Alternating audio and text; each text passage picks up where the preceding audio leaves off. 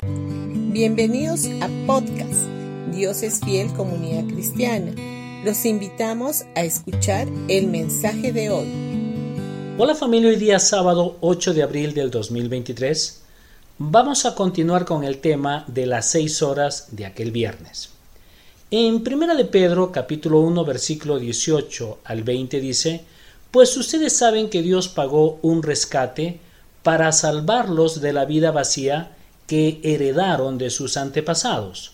No fue pagado con oro ni plata, los cuales pierden su valor, sino que fue con la preciosa sangre de Cristo, el Cordero de Dios, que no tiene pecado ni mancha. Dios lo eligió como el rescate por ustedes mucho antes de que comenzara el mundo. Pero ahora, en estos últimos días, Él ha sido revelado por el bien de ustedes.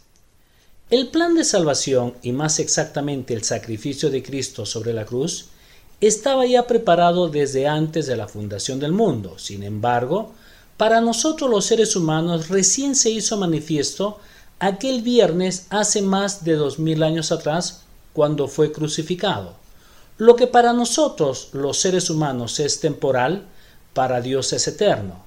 Si no fuera así, el plan de salvación no podría haber sido diseñado y planeado antes de la fundación del mundo. En el momento en que Jesús está sobre la cruz y cuando todo el pecado de la raza humana es colocado sobre él, se fusionó lo eterno con lo temporal. Desde la perspectiva del tiempo, el sacrificio de Jesús en la cruz tuvo lugar en un momento puntual, día y fecha determinados, sin embargo, este debe ser considerado como un evento eterno. El plan eterno de Dios concebido antes de la fundación del mundo trasciende por encima del espacio y el tiempo y va más allá de todos los límites o fronteras. Las últimas tres horas de Jesús sobre la cruz tiene que ver con un evento eterno que nunca deja de ser. Aun a pesar de su resurrección, la obra de la cruz perdura para siempre, pues su efecto es eterno. Tetelestai es igual a consumado es. Cuando él estaba sobre la cruz, dijo consumado es. Esta expresión en el idioma original griego es tetelestai.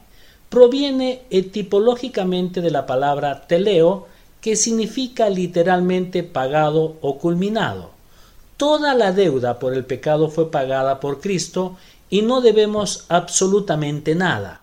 En la cultura griega de aquella época, la expresión tetelestai se utilizaba en diferentes ámbitos, pero especialmente en el de los negocios.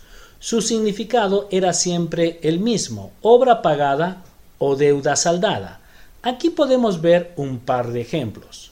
Cuando un sirviente volvía a la presencia de su amo después de haber terminado una tarea, decía tetelestai. Con esto quería decir el trabajo que me diste está terminado. Tetelestai era también un término común en la vida comercial griega. Significaba que una transacción quedaba cancelada al ser pagada la deuda en su totalidad. Cuando se realizaba el pago final se podía decir tetelestai, o sea, la deuda ha sido cancelada.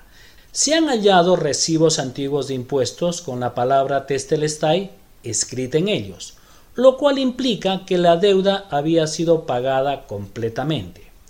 En el momento de seleccionar un cordero para el sacrificio en el templo, era un hecho muy importante. Se buscaba el animal entre el rebaño y cuando se encontraba el cordero perfecto, se podía decir tetelestai, el trabajo se ha terminado.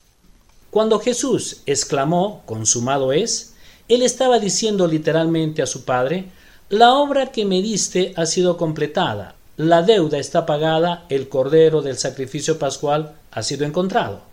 Hay muchas expresiones famosas que no son conocidas casi por todos, pero la expresión tetelestai, que es consumado es, tiene una trascendencia eterna, todo fue pagado. Bendiciones con todos ustedes y los esperamos el día de mañana domingo en uno de nuestros dos servicios, a las 9 o a las 11 de la mañana en Pasaje Belén 109 Vallecito. Trae a un invitado.